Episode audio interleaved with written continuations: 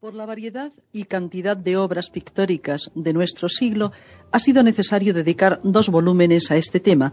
Dejamos el capítulo anterior después de dar una breve visión del cubismo, sus autores más notables y sus obras más famosas.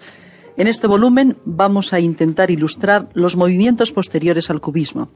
También tocaremos alguno anterior, como el expresionismo, que por su importancia y extensión no nos permitió incluirlo en el tema anterior. Eduard Munch, 1863-1944, era un noruego, visionario y genial que visitó París en su juventud y se entusiasmó con las obras del neoimpresionismo de Seurat y el cloisonismo de Gauguin. No siguió, sin embargo, ninguna de estas tendencias, sino que produjo un arte nuevo y furiosamente expresivo, desbordado de dolor y fantasía. En 1896 compone sus primeras obras gráficas. Ya tiene creado su estilo, el espíritu nórdico, cargado de interrogantes morales y sociales, se desborda en, su pintura nerviosa, alucinante, agresiva en grado desconocido hasta entonces.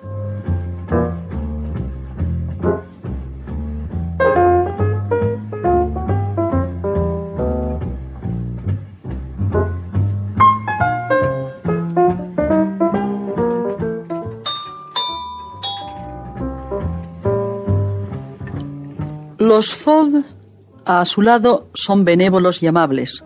Munch estira inconcebiblemente las figuras hasta deformarlas, desgarra las formas sensibles del cuerpo humano y el paisaje hasta hacer de ello un símbolo, un lenguaje, un grito de desesperación y horror.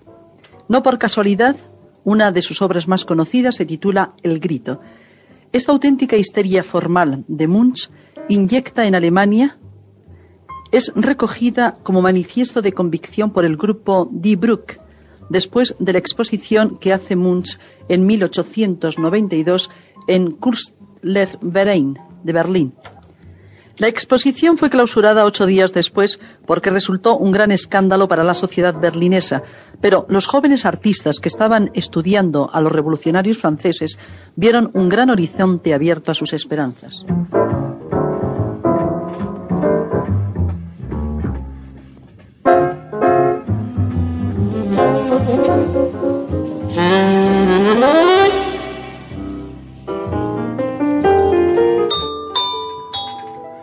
El expresionismo alemán, con todos estos ingredientes, presenta un claro matiz social, cuyo mejor representante es Grotz, una de cuyas obras podemos contemplar en esta imagen. El expresionismo intenta entrar en buenas relaciones con los principales movimientos franceses del momento, es decir, con los Faubres, los Navis y los cubistas, sobre todo con Delaunay y Redon tiene una gran carga de simbolismo heredado no de Francia, que fue su creadora, sino a través de los pintores belgas que lo cultivaron con gran dedicación cuando en el país galo ya había pasado de moda.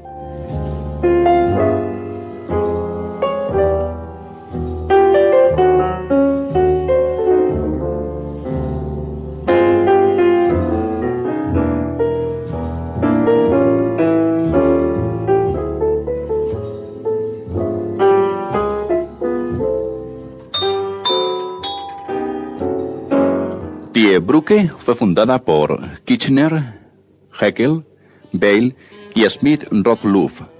No tiene un programa muy preciso, son más bien un manojo de ideas y sensaciones homogeneizadas por el deseo de energía y de color.